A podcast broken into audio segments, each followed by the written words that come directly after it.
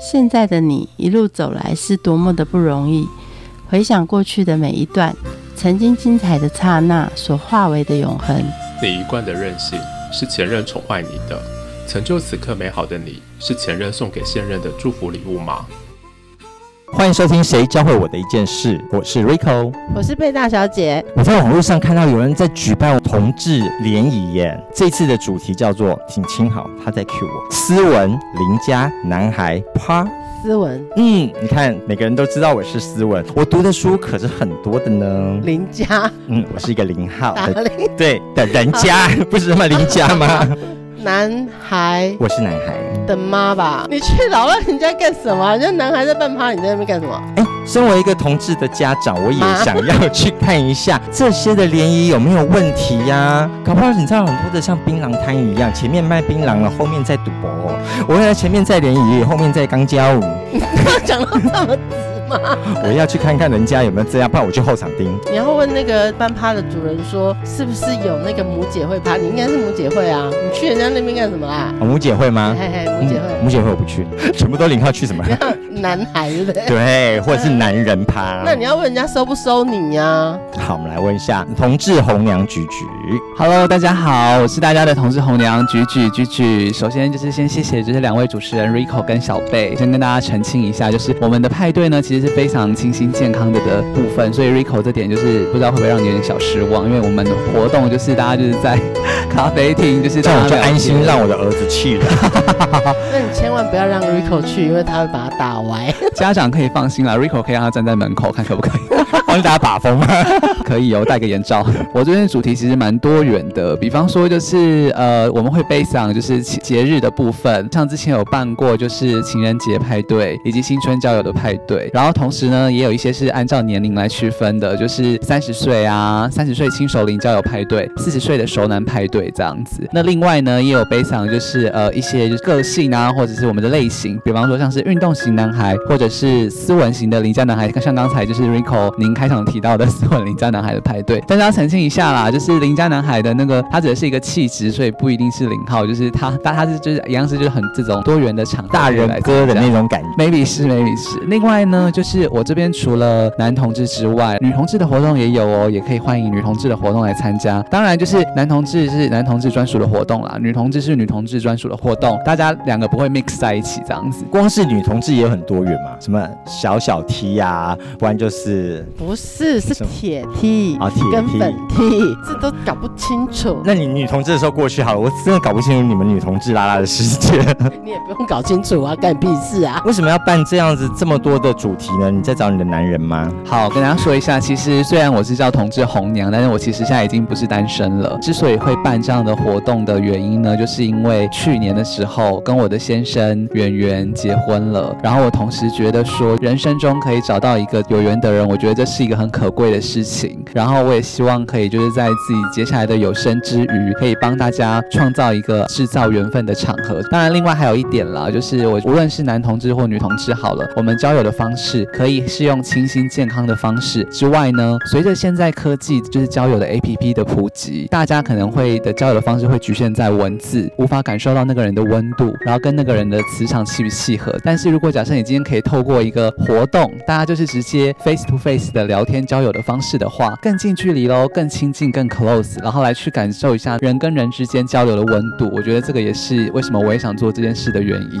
办活动的过程当中，你怎么样创造人跟人的温度？活动一开始呢，我们会给大家玩个破冰的游戏，我把这个游戏叫做喝水的游戏。大家一开始呢，就是每个人桌上都会有饮料或者是水，然后呢，每一个人都可以发问的问题，因为大家是都是单身嘛，然后是来联谊的，联谊交友的，你可以问说你心中 care 的的条。件。假设你今天非常喜欢金牛座，好了，你可以问在场金牛座的人，请喝水。那这样的话，现场如果你有看到说就是有人喝水的话，哎，那你就可以就是留意哦，就是留意。等一下你跟他就是聊天的时候，你就可以特别专注在这个对象，借由这样的互动的方式，也让大家可以稍微放轻松一下啦。破完冰之后，就会是就是接下来的聊天的部分，因为一场活动大概会有呃十几个到二十几个人来参加，基本上我们活动的主要的大部分的时间都是留给大家现场的每一位单身的嘉宾，然后大家让他们主要去聊天。那这个聊天有分，无论是一对一的单独的聊天，或者是四人一桌的这种，我们叫它集体的聊天好了，都会是活动的大部分都会用这样的方式来组成。一对一的聊天和群体的聊天有什么不一样？我觉得目前这样谈下来，大家好像比较喜欢一对一的聊天呢。对一的聊天的话，你真的可以很 focus 的坐在你对面的那个对象。我刚才说就是陈立德的风格或者是主旨好了，就是希望大家可以就是借由就是面对面的方式去感受人跟人交际的那个温度，感受到那个磁场合不合。那一对一的话，你就可以非常 focus 在那一个对象，就是坐在你对面的那个人。那团体聊天其实也 OK 啦，但是他可能的话题就会有一点点发散。之外呢，团体聊天另外好处就是，假设你今天是很害羞的，那 maybe 有些人他其实不太想就是主动开一个话题，但他可以选择倾听、微笑、点头。我觉得是各有好处啦，因为有些是聆听型的人，有些是发表型的人。对，参加的人大部分都是哪一型的？好像没有特别去限定说就是是是哪一型人，但是我会背上就是不同的的主题，然后来设定条件。然后最后还会有个票选今天的人气指数王，是不是？之所以会举办票选的原因，是因为毕竟这是一个就是单身交友的活动，所以在活动的最后呢，主持人都会引导，请大家选出前三位，前三位觉得你觉得磁场契合，或者是呃想要再深入认识的对象这样子。最后会帮大家除了就是有这个配对的动作之外，也会就是稍微呃表扬一下，就是哎第一名现场获得第一名高票的人是谁这样子。通常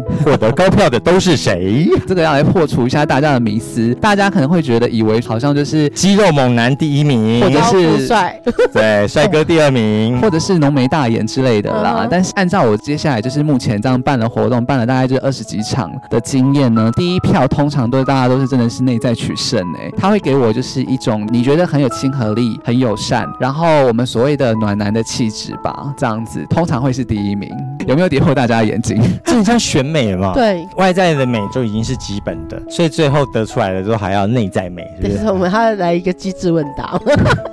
有些同志是未出柜的，所以我们这边就是要匿名的讲一下这个人。尼克呢，他是他也是一个原本啦，他是一个单身的男同志，然后他年龄大概是三十几岁，岁但是他其实有私底下跟我讲说，他是三十几岁之前呢，他其实是不想去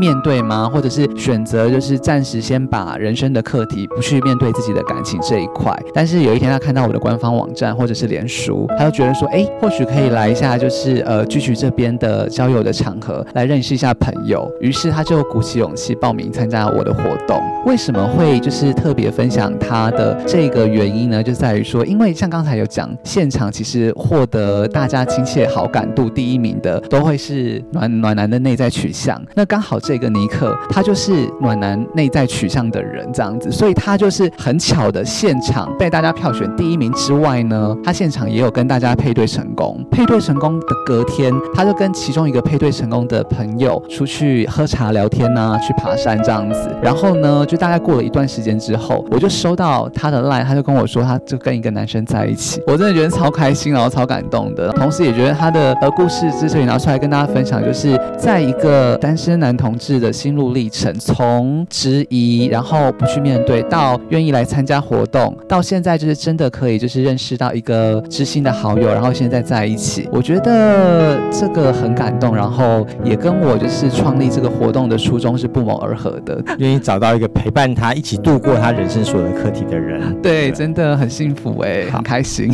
因为刚刚有说你会办一个叫做成熟男人趴，对不对？对，那那个要多熟啊？有没有 老到过去的时候怕人家排挤这样子，或者是手还会抖？呃，我现在设定熟男的派对大概是四十岁以上，我把它叫熟男。但熟男基本上我觉得也是一个还不错的名称，这样讲，因为其实在我这边的确就是之前有遇到一个状况，就有一个活动结束之后，好了，在熟男派对一样呼应到刚才话题，大家会觉得说好像第一名就是一定要是小鲜肉之类但是这一场的第一名是一个四十五岁的大哥哦。然后我一样去观察，就是说，哎，为什么他会给大家友善亲切的形象？我发现他给人感有一个就是很很真。很真诚的感觉。然后我觉得他也非常的有礼貌。活动结束之后，他还传赖到我的官方账号说，毕竟我们做这个也算是服务业吧。然后他可能也观察到一些小细节，这样子，可能我们不知道我们活动的细节处理，让他觉得很窝心，也是单纯的表达感谢。他就留了呃他的讯息给我，他就说，毕竟就是服务人群的职业是一个很困难的职业，就是无论你再怎么样的服务大众，都会有有好的意见，也会有不好的意见。但是他就是也是对我表达感谢，就谢谢继续你办的活动。光是从他给我 feedback 这一点，我就会可以理解得到说，哦，他为什么可以是现场的 top one？因为他是一个礼貌友善，然后态度又很真诚的人。我觉得这真的很感谢大家，因为像我的活动就是除了从台北有嘛，然后台中现在也已经办了两三场这样子。因为我们之前活动会玩交换礼物，然后我之前有有一次去台中，就有人说要要送礼物给我，然后甚至就是拿台中的当地的名产给我，就觉得超开心，就觉得就是大家真的很有温度。然后另外呢，也会活动结束之后呢，就是是有人就他直接问我说，因为他说，哎，继续你这边还有没有缺就是工作人员？因为他非常认同就是呃这个活动的理念，或者是这个团体创立的初衷，那也会想说看有没有就是多余的工作就是需要大家帮忙的。另外就是除了言语表达的感谢之外，活动结束之后也有人就是说，他说，哎，继续我可以抱你一下吗？因为就是真的很感谢你这样子的活动这样子。然后我对于就是大家的这些的那个 feedback，我自己觉得也是非常感动了，也让我就是呃就是再一次就感受到就是台湾人人跟人之间交际的那种温度跟那种暖度这样子。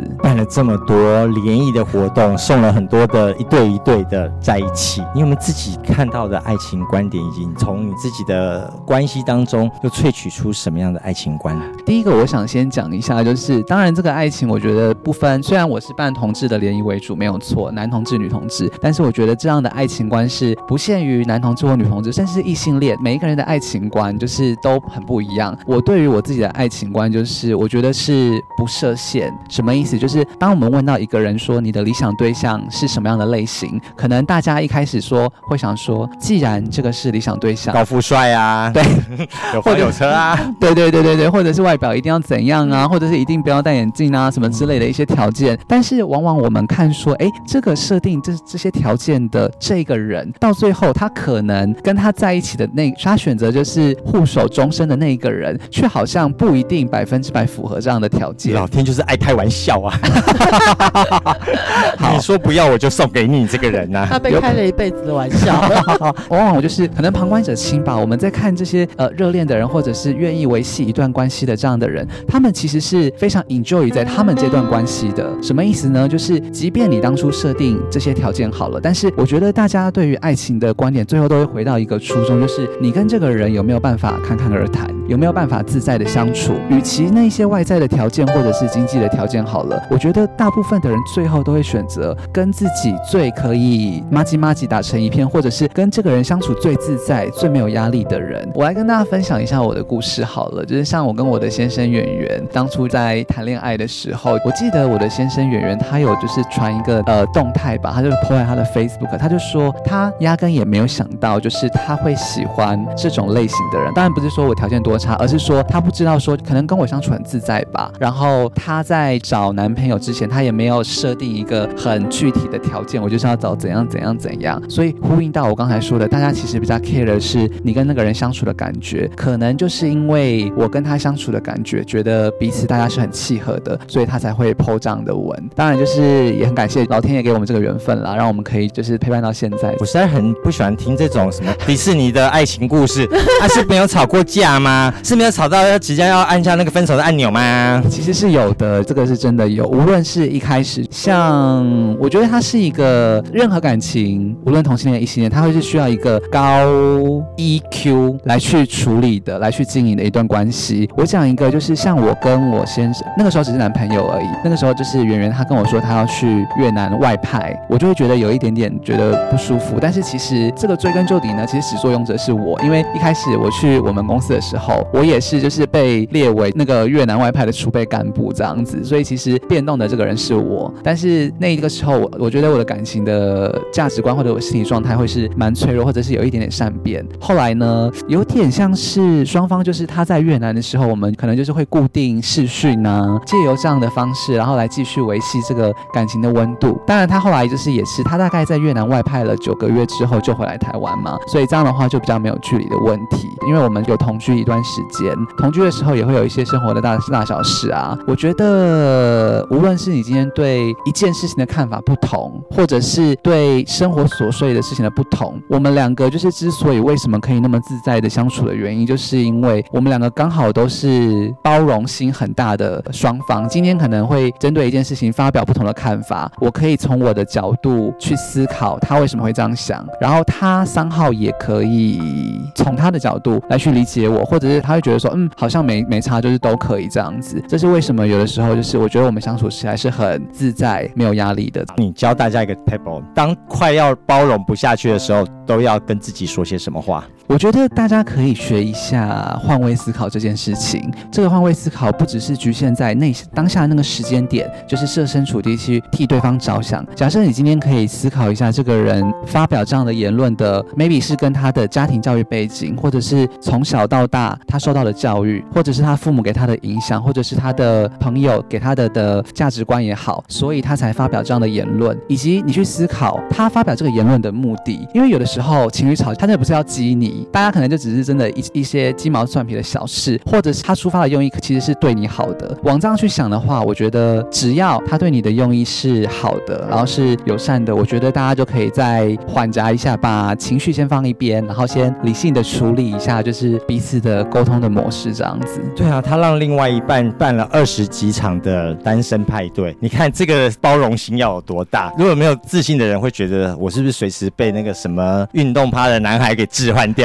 每一场都有你的潜在 敌人在里面。觉得我先生之所以会那么放心，就是因为他真的是太了解我的个性了。觉得他对我算是蛮包容的。当我今天想说要办这样的活动，那他也就是呃表示支持这样子。圆圆的爸妈对圆圆也是很相当的包容跟接纳的。同志婚姻合法化这个时候办公投，据说圆圆的爸爸妈妈当初都是投反对票。哇，好可怕哦！你嫁到萌萌家庭里面，你是收的媳妇。